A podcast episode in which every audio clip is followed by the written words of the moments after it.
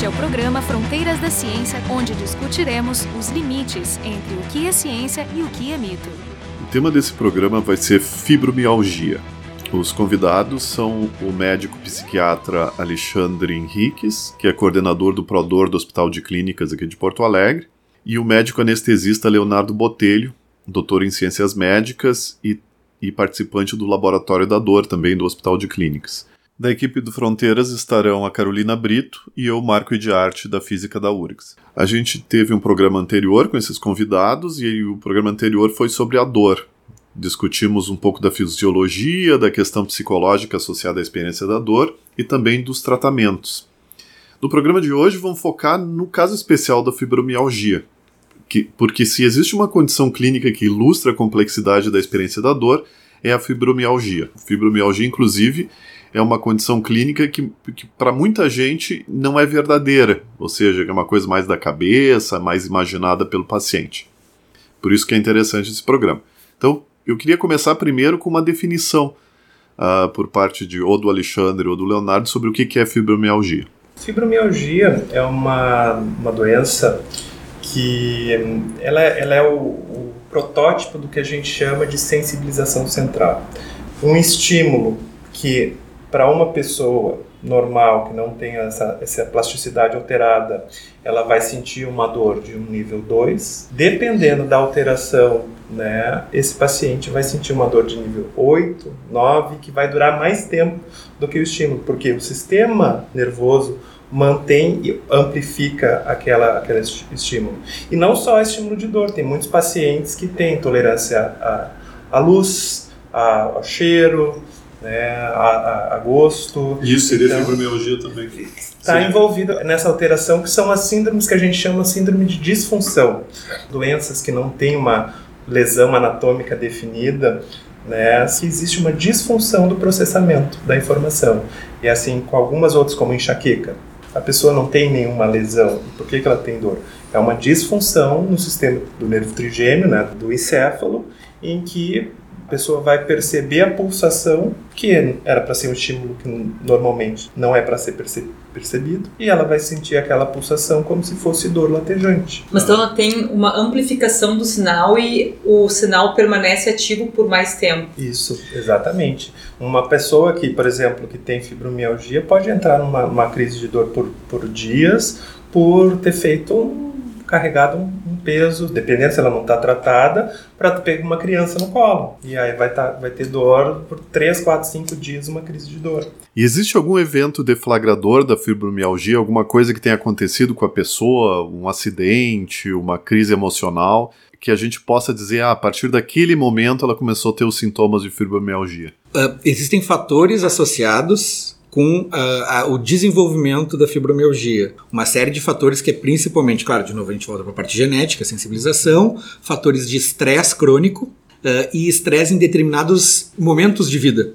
Né? Então, por exemplo, quando a pessoa, quando o nosso, a gente tem que se lembrar que o nosso sistema nervoso está em desenvolvimento por muito tempo, não é só nos nove meses quando, quando a pessoa está na gestação lá, né? Lesões ou, enfim, ou exposições a estresses contínuos podem deixar a pessoa mais sensível, né? E uma, um outro aspecto importante, enfim, Leonardo depois vai, vai falar especificamente os critérios diagnósticos, mas a gente tem que se lembrar que fibro não é só dor. Fibromialgia também tem, é, é uma tríade de sintomas principais, mas quatro, até na realidade a gente fala, que é dor, é um deles, e, e não é qualquer dor também. Dor em articulação não é de fibromialgia, por exemplo. Cansaço e fadiga, alteração de sono e alterações cognitivas, até da parte do pensamento, sutis, enfim. Pensamento confuso. Dificuldade de concentração, pensamento confuso, tanto que tem até uma expressão que se usa que é o fibrofog, pensamento às vezes não, não tão claro e outras coisas, que está nesse conjunto de sintomas, né? E uma coisa importante, enfim, o diagnóstico diagnóstico não é só também chegar nos critérios e ler, ah, o paciente tem tal coisa,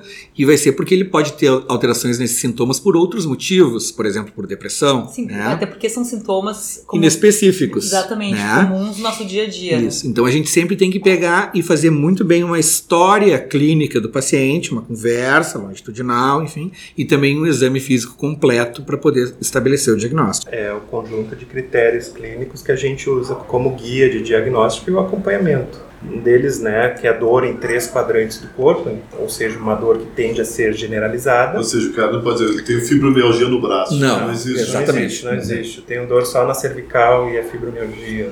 Isso a gente, muitas vezes a gente pega pacientes mal diagnosticados que vêm com esse carimbo e a gente tem que falar, não. Tem alterações do sono importantes, que faz parte do critério também. Tem um Ah, tempo mínimo também, né? seis meses no mínimo. E como todas as doenças, né, existe aquela carga genética que é importante e algum fator que foi o fator predisponente, né? Ah, algumas vezes é algum trauma emocional ou então o caso de alguma lesão pontual, né? Uma lesão no joelho, ah, fez um- uma lesão na coluna, etc.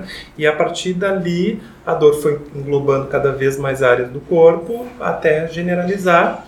E aí você vê aquela paci aquele paciente que já tinha predisposição genética, teve uma dor aguda e essa Desencadeou. dor desencadeou o processo E, causal é, da e- e da- tem, nas pessoas com fibromialgia, tem um desbalanço de substâncias químicas pró-inflamatórias, tipo interleucinas, citocinas, são substâncias né, que estão envolvidas nessas, na cascata inflamatória que a gente fala. Mas isso aí seria uma situação permanente? Porque tá falando sobre a questão de desencadear por causa de um problema no joelho. No momento que eu desencadeio, tem como voltar, depois eu restabelecer os níveis normais? É difícil você falar sempre ou nunca, né? É o que a gente tenta clinicamente. Normalmente, um paciente que tem uma carga genética melhor, etc., a gente consegue reverter com tratamento, etc. Vai ficar a dor mais focada na lesão e aí tu vai fazer alguma coisa específica para a lesão. Mas existem alguns casos que são mais resistentes e que esse sim vai precisar de tratamento para sempre. É aqueles casos que têm uma predisposição maior, tem uma carga genética. Hoje a gente já sabe que existem alguns genes específicos que estão mais responsáveis por essa cronificação da dor, etc. Então, tudo vai depender desse balanço multifatorial. Quer dizer, não é possível nem dizer que tem origem fisiológica, assim, nem que a origem seria mais emocional. Né? É uma, é uma Cada combinação. caso- cada caso Ah, é mas quer diferente. dizer, tu, então vai ter pacientes que vai ter mais a emocional, vai ter pacientes Sim. que vai ter mais a Normalmente, o que a gente vê assim na prática clínica, existe basicamente dois tipos de casos. Princípio, um é aquele paciente que não tinha nada, vinha bem na tua vida, etc. E tem um trauma emocional importante. E esses pacientes normalmente já começam com um quadro de dor generalizada associado a, um, a sintomas depressivos importantes ou, ou sintomas ah, emocionais importantes. E daí para frente segue com um quadro já generalizado.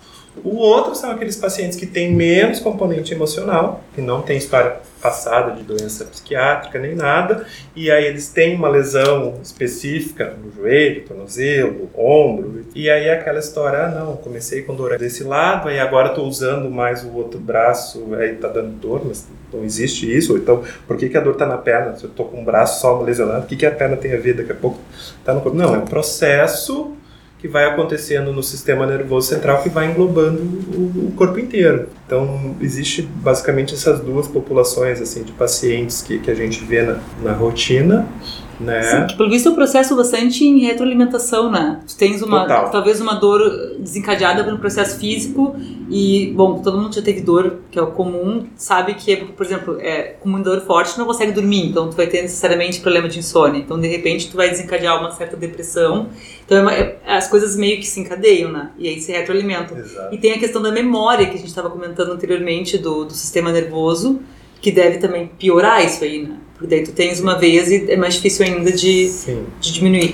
Tanto E- é que a, a principal fator de risco para uma pessoa desenvolver uma dor crônica é ter uma outra dor crônica em outro lugar. Sim, Uma dor uh, pontual, Pontual, local. ela já tem uma dor crônica e desenvolve uma lesão em outro lugar. Esse é o maior fator para a pessoa desenvolver outra dor crônica. E aí o o Alexandre estava comentando as quatro características dessa doença e vocês conseguem assim identificar, por exemplo, o percentual de pessoas, por exemplo, que tem mais depressão e ansiedade dentro dessa doença? O que, que acontece normalmente assim? Típico, né? É, o que é o um, uh, uma coisa assim, por ter alterações cognitivas e emocionais na situação de fibromialgia, as pessoas têm uma predisposição maior para transtornos psiquiátricos. Né? É que uma coisa, às vezes, eu ter sintomas psiquiátricos, eu posso ter tristeza, mas não quer dizer que eu tenho uma depressão. E transtornos psiquiátricos tem que, ser uma, tem que ter uma série de critérios diagnósticos. O que a gente sabe é que metade das pessoas com fibromialgia tem um transtorno psiquiátrico associado. Então, ao mesmo tempo, eu também estou dizendo que tem pessoas com fibromialgia que não têm um transtorno psiquiátrico. Então, eu não não posso generalizar para todo mundo. E tem alguns tipos de transtornos psiquiátricos que são mais associados à fibromialgia, que é transtornos de ansiedade, transtornos de humor, que é depressão e transtorno bipolar, uh, e transtorno de estresse pós-traumático, que vocês, até se a gente for fazer uma ligação, são aquelas pessoas que tiveram um estresse muito grande, a pessoa foi assaltada, mas que está seis meses depois do assalto, fica sonhando com assalto, deixou de sair de noite por causa do assalto, ou seja, pessoas que têm uma reação, uma hiperreatividade maior àquele estímulo, e que essas pessoas também têm um nível de fibromialgia maior. O que a gente vai precisar no tratamento, né, e a gente vai ter tratamentos farmacológicos, tratamentos não farmacológicos, ou medicamentosos e não medicamentosos, e aí tem uma amplitude grande, é que a gente vai ter que, de qualquer jeito, chegando o paciente com fibromialgia, avaliar essa, essa parte emocional e endereçar algum tipo de tratamento específico para ele. Um outro aspecto que também acontece são pessoas que, por exemplo, têm fibromialgia, não têm depressão ou ansiedade, mas têm um tipo de pensamento que até a gente chama de catastrofização. Se a gente fosse tentar sintetizar isso, seria fazer uma tempestade num copo d'água. Isso aí normalmente já vem há anos, desde que a pessoa é jovem, desde a adolescência. E essas pessoas, por exemplo, têm uma chance maior de ter fibro. E quando elas têm fibro, por exemplo, uma das coisas do tratamento para fibromialgia é exercício físico. Determinada quantidade, determinadas características, mas enfim, tem que se movimentar. E aí a pessoa diz: Não, eu tenho dor, eu não vou me movimentar porque vai piorar a minha dor. Então a catastrofização, ou seja, o pensamento, dificulta até a adesão a tratamentos que funcionam. Agora que a gente começou a tocar na questão de tratamento, eu queria saber como é que se trata, qual é o procedimento normal de tratamento. E o prognóstico, é muito difícil? É uma coisa que não tem cura, mas tem controle. Como hipertensão, como diabetes, como outras doenças, o paciente pode ter uma vida muito próxima da, da normalidade, né? Mas ela, ela, vai ter que sempre cuidar. Que são os aspectos da, do paciente com doenças crônicas. O tratamento ele é dividido né, em três grandes tripés, que é o tratamento farmacológico, medicamentoso, o tratamento físico, que aí entra a parte de atividade física, etc., e o tratamento emocional naqueles pacientes que têm um, um, componente emocional mais importante. Então, existe a questão da dieta, porque eu vi pesquisas que mostravam que tinha relação com o sistema gastrointestinal e com a microbiota. Como é que está isso? Em alguns casos parece ter envolvido, mas não explica tudo. Uhum. Tá? Então, porque como é muito, muito multifatorial, assim, então, assim, ah, o glúten, né, o glúten é o vilão, antes deixou de ser o ovo, agora é o, é o glúten. Uh, glúten aumenta o processo inflamatório, etc. Sim, mas também não dá para acreditar tudo a isso. Ou, na verdade, existe algumas, algumas suplementações, algumas outras coisas que participam do processo né, de dor e que pode ajudar, mas né, isso daí é, é um é uma parte pequena do tratamento, assim, não é uma coisa que vai dar um impacto significativo, principalmente se o paciente estiver numa, numa parte de crise. Talvez no momento de, de manutenção, quando você queira retirar a carga de medicamento para diminuir efeitos colaterais, tu usar essa parte de suplementação junto com a atividade física, etc., tu consiga né, prevenir futuras crises, etc. Ah, não é uma coisa que explica tudo, existe alguns quadros que estão envolvidos, que aí se faz a, a, o teste de retirada e melhora, como outros que fazem retirada e continua igual ou piora, etc. Então, Sim, até reforçando o que o Leonardo trouxe, assim, a gente diz que o tratamento para fibromialgia ou para tratamento para dor no geral, ele é multiprofissional, ou seja, eu preciso de pessoas de diferentes profissões, multidisciplinar, ou seja, dentro de uma mesma profissão eu preciso de diferentes linhas, então o fisiatra, o anestesiologista, o psiquiatra, enfim, e dentro das outras profissões também, e multimodal, em que às vezes o mesmo profissional também vai fazer uma série de intervenções, né? Dele está gerenciando a medicação, a eletroestimulação, ou a psicoterapia se for psiquiatra e outras situações. E o, o nosso objetivo na fibra, a gente volta para os sintomas mais importantes, que é eu tenho que tentar reorganizar sono da pessoa, controle de dor e também diminuir a carga, enfim, emocional que esteja dificultando a situação. Né? E aí, para cada paciente, eu vou ter que fazer uma. estabelecer um grupo de tratamentos, vou ter que orquestrar.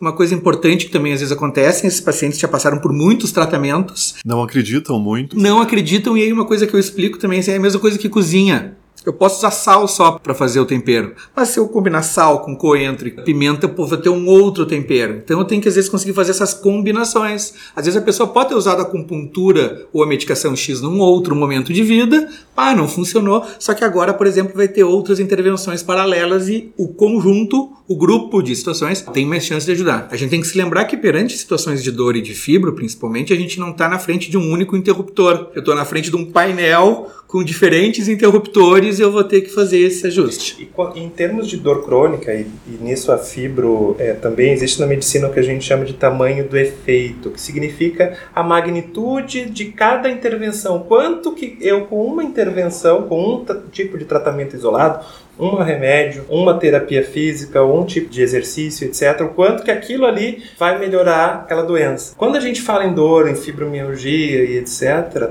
cada uma dessas medidas isoladas tem um tamanho de efeito muito pequeno. Então, por isso que o tratamento ele precisa ser uma combinação para que somado o efeito de um com o efeito do outro, com o efeito do outro, a gente tem uma magnitude de efeito grande. Não existe uma intervenção única que vai ser milagrosa. Surgiu uma pergunta enquanto vocês falavam, porque parece que dor é assim um prato cheio para testar terapias, né? E ao mesmo tempo eu me pergunto o que, que vocês consideram efeito placebo nesse mundo? Porque a gente pode, por exemplo, quando tem um problema cardíaco, a gente vai, sei lá, tem um estudo né, sobre o café, posso botar água com café descafeinado, com cafeína e testar aquilo ali.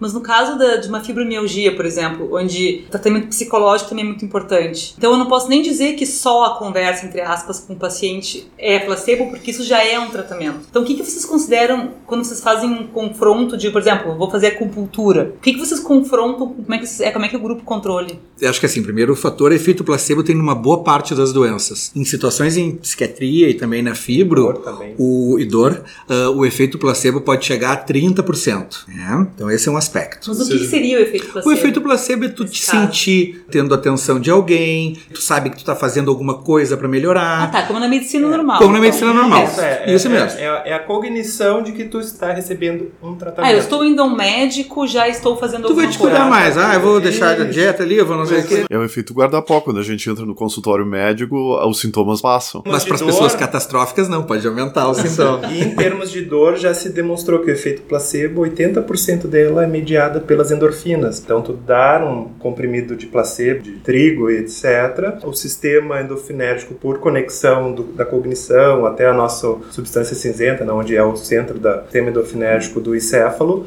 ele vai ser ativado por isso daí. Que se a gente usa um antagonista opioide, esse efeito desaparece. Ou então, quando a gente repete, faz repetidas uh, sucessivas administrações de placebo, a gente vai vendo que esse efeito vai se perdendo. Em termos de dor, já se sabe o mecanismo que ele age, mas existem outras doenças que existe o efeito placebo e ainda não se sabe o mecanismo. E aí o que, que também a gente tem? A gente tem às vezes em alguns tipos de tratamento os efeitos inespecíficos e os efeitos específicos. Então, psicoterapia, por exemplo, que hoje psicoterapia cognitivo-comportamental, que é existem mais de 100 tipos de psicoterapia, né, que é o tratamento pelo psicólogo, pelo psiquiatra.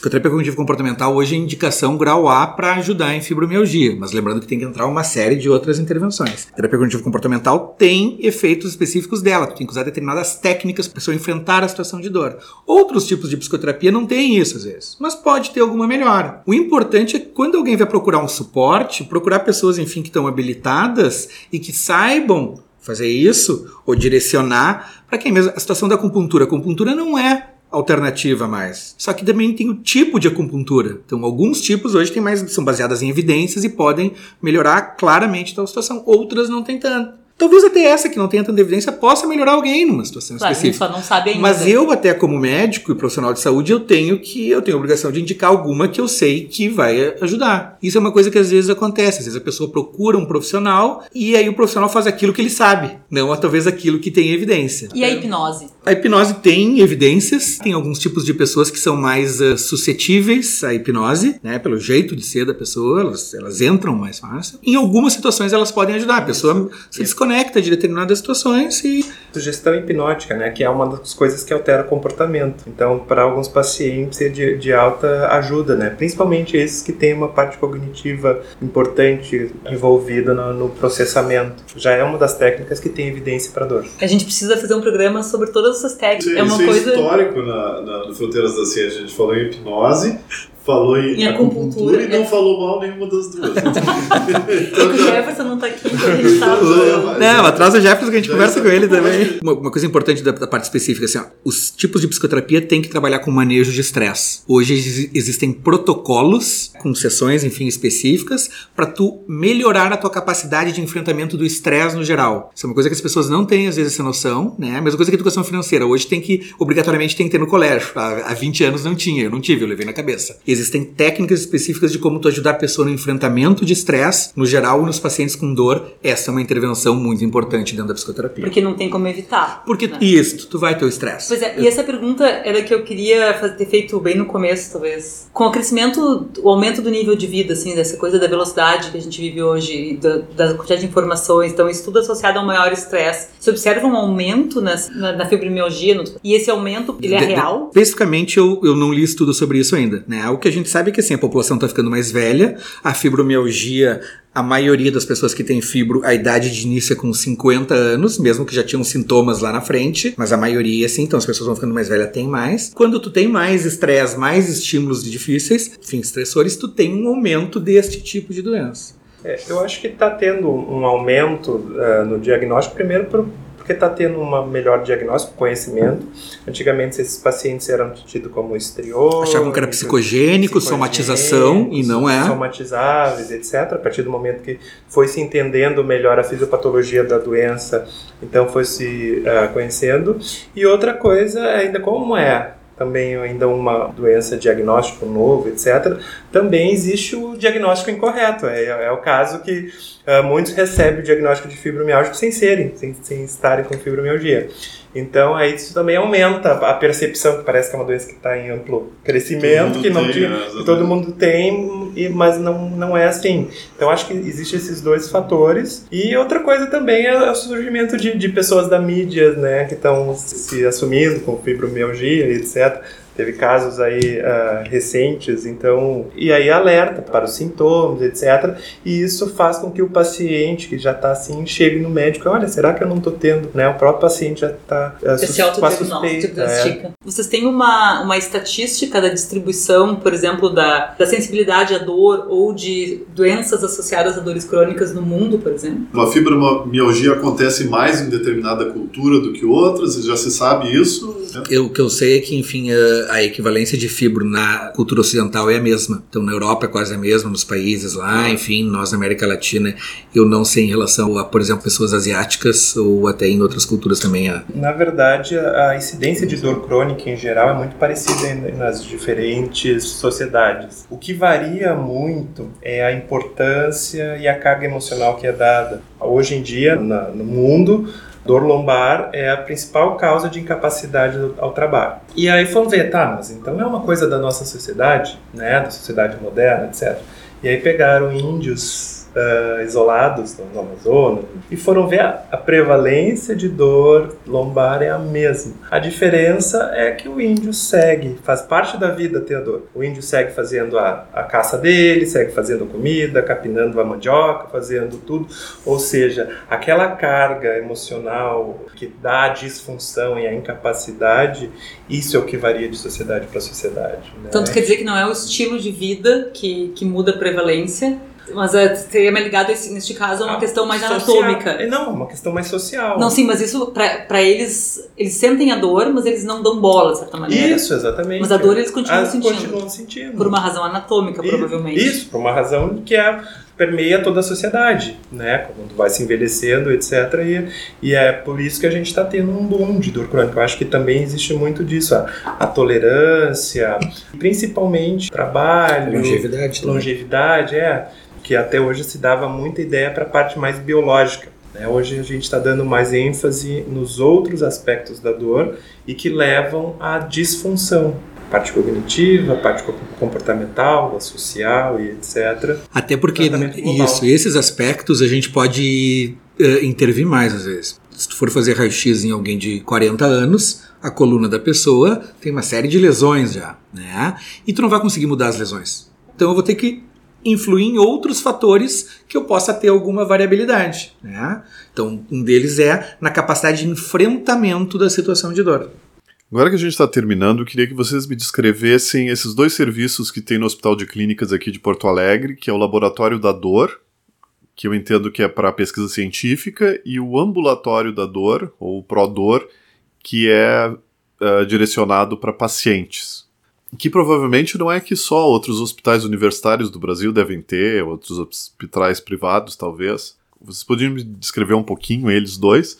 O Rio Grande do Sul tá, tá, desponta assim na, nessa área de dor assim desde o princípio, porque o, o, serviço daqui é o segundo serviço do Brasil de dor. Né? Mais antigo. Mais antigo, né? O primeiro já não existe mais, então esse é o que está ainda em, em atividade por mais tempo. É, a professora que foi a pioneira, a criadora, a doutora Mira Martelletti, saiu do Brasil a fazer a sua formação, ela é uma anestesista, ainda vive, foi para a China fazer a parte de acupuntura, conhecer a acupuntura, uh, Inglaterra, foi para os Estados Unidos também. A partir daí teve formação de muitas e muitas pessoas aqui. Então nós temos um dos polos agora aqui no Brasil, acho que depois de São Paulo, em termos de produção científica na área de dor, o Rio Grande do Sul está né, tá se despontando como segunda segundo polo Uh, o professor Volney é o grande, está ali produzindo conhecimento científico, tem um, um grupo de mais de 20 pós-graduandos fazem acompanhamento com ele, tem mais quatro professores parceiros e fazemos as pesquisas desde a área básica, nos ratinhos, etc., para tentar entender mecanismos, tanto patológicos como mecanismos uh, farmacológicos de, de, tratamento, né, até o tratamento clínico, né, com os pacientes, etc., com várias técnicas. Entre elas, o que a gente está mais envolvido é com as técnicas de neuromodulação, que é justamente uma coisa que a gente entende como mais fisiológica, já que muita coisa da dor crônica é por um processamento alterado, o tratamento não é bloquear a dor uh, ou lesionar um nervo para o paciente não sentir dor, e sim tentar corrigir esse mecanismo alterado.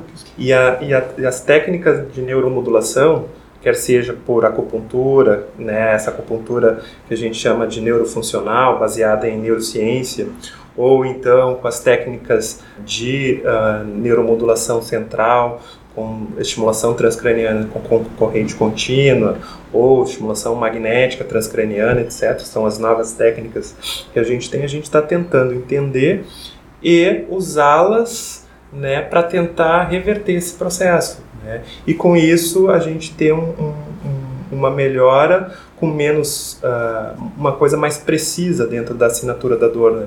Menos efeitos colaterais e uma melhora da, significativa na qualidade de vida dos pacientes. A gente tem no Hospital de Clínicas o Serviço de Dor e Medicina Paliativa, que atende pacientes do SUS, uh, eminentemente. Os pacientes têm que chegar por nós, principalmente via Secretaria da Saúde, encaminhados dos postos de saúde. E aí, então, nós damos suporte assistencial para essas pessoas. Uh, na URGS tem um braço, enfim, temos um curso de especialização em dor e medicina paliativa, que é o curso que de maior carga horária no Brasil, é um curso multidisciplinar, tem desde 1979, todos os anos desde lá. Né? Uh, e tem o braço de pesquisa, que aí dentro tem o laboratório de neuromodulação em dor, que o professor Volney coordena, ele também é o chefe do serviço de dor, onde, uh, enfim, o Leonardo é um dos parceiros importantes, né? E a produção é muito significativa deles. E especificamente eu, dentro do serviço de dor e medicina paliativa, nós temos o PRODOR, que é o programa de psiquiatria e dor. Então, quando os pacientes com dor crônica têm situações psiquiátricas ou emocionais mais complicadas, eles são encaminhados para o meu ambulatório. E lá a gente faz tratamento medicamentoso e de psicoterapia para poder integrar com o restante do hospital. Em termos estatísticos, quais são os pacientes que sentem dor? Que, que... Te tecnicamente todo mundo sente dor, né? Sim, mas assim, o que, que tu lá nesse, Tipicamente. nesse serviço? As dores mais frequentes. Dores mais uh, frequentes. Isso não só as nossas, é que as nossas chegam os casos mais graves, mas uh, se tu for pegar toda a população, os dois tipos de dores mais frequentes são cefaleia, dor de cabeça, uhum. e dor lombar, né? Dor nas costas, na lombalgia. Uhum. Para nós, chegam esses pacientes mais graves, né? Por ser um local terciário. Tem um outro tipo de doença que é a síndrome complexa regional, que são alterações do sistema uh, autonômico, enfim, que acontecem também. Situações de amputação difícil, fibromialgia. E a gente também tem um braço, isso é uma coisa importante dentro dos junto na parte de cuidados paliativos, em que a gente trata dor oncológica, isso, que é a pessoa que isso. tem câncer e que tem muita dor também, né? Ou às vezes tem outras doenças graves também, às vezes até terminais, uh, pulmonar, cardíaca, que eles também têm dor, né? Então uh, a gente também dá suporte para esse tipo de, de situação desses pacientes. Né? Então hoje o nosso programa foi sobre fibromialgia. Os convidados foram o médico psiquiatra Alexandre Henriques, que é coordenador do PRODOR do Hospital de Clínicas, o médico anestesista Leonardo Botelho, membro do Laboratório da Dor, também do Hospital de Clínicas. O pessoal do programa foi a Carolina Brito e eu, Marco de Arte, do Instituto de Física da URGS. O programa Fronteiras da Ciência é um projeto do Instituto de Física da URGS.